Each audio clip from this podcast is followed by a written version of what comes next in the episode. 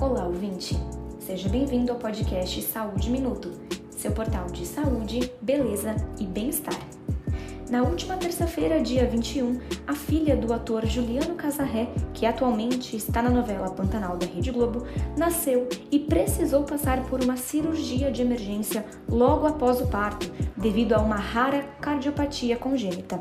Para explicar um pouco melhor sobre a condição, recebemos a doutora Juliana Rodrigues Neves, que é especialista em cardiologia pediátrica e diretora do Departamento de Intervenções em Cardiopatias Congênitas da SBHCI, Sociedade Brasileira de Hemodinâmica e Cardiologia Intervencionista.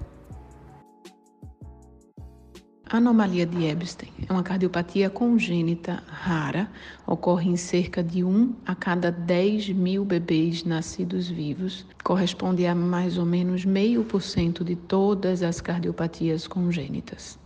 A anomalia de Ebstein se caracteriza por uma doença da válvula tricúspide. A válvula tricúspide é uma válvula do lado direito do coração, a porta de entrada do coração direito. E na anomalia de Ebstein, essa válvula ela nasce doente, ela se forma doente, ela se forma um pouco mais abaixo do que seria o seu local habitual e dessa forma leva a um aumento do coração, uma dilatação do átrio, que é a cavidade que está antes da válvula, e uma redução do ventrículo, que é a cavidade que está abaixo da válvula, responsável pela contração do sangue para os pulmões. A anomalia de Ebstein, ela tem vários graus. Ela pode ir desde formas leves, em que o bebê nasce bem, não precisa de nenhuma intervenção, pode ter um crescimento, desenvolvimento normal, precisa apenas de um acompanhamento com o cardiologista pediátrico passando por formas moderadas, bebês que continuam, têm graus variados de insuficiência cardíaca, que melhoram com medicações apenas ou que vão necessitar de uma abordagem cirúrgica mais tarde na vida.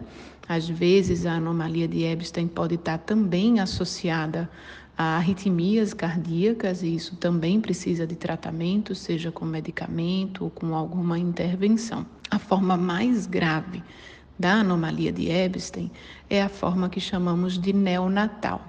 Na anomalia de Ebstein neonatal, a válvula tricúspide ela está implantada tão baixa no ventrículo que, como eu falei, a bomba que joga o sangue para ser oxigenado no pulmão, que impede a passagem desse sangue para o pulmão. Então, nós chamamos de uma cardiopatia de hipofluxo pulmonar e o bebê nessa situação ele nasce é roxinho, a gente chama de bebê azulado, ou síndrome do bebê azul, porque esse bebê recebe pouco sangue no pulmão para ser oxigenado e voltar para o lado esquerdo, ser enviado para o corpo, é, para o bebê ficar rosado. Então, é uma urgência geralmente, tá? Esse bebê precisa de manuseio neonatal especializado para que esse sangue possa chegar ao coração é, por outras formas, através de uma veinha que o bebê tem dentro da barriga da mãe, que a gente chama canal arterial.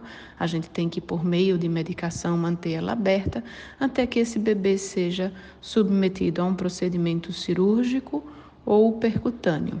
Após essa primeira cirurgia, o bebê vai passar por uma recuperação, se manter estável e, se conseguir evoluir bem, tem uma vida, um desenvolvimento relativamente normal, com um acompanhamento médico e deverá passar por outras cirurgias ao longo da vida.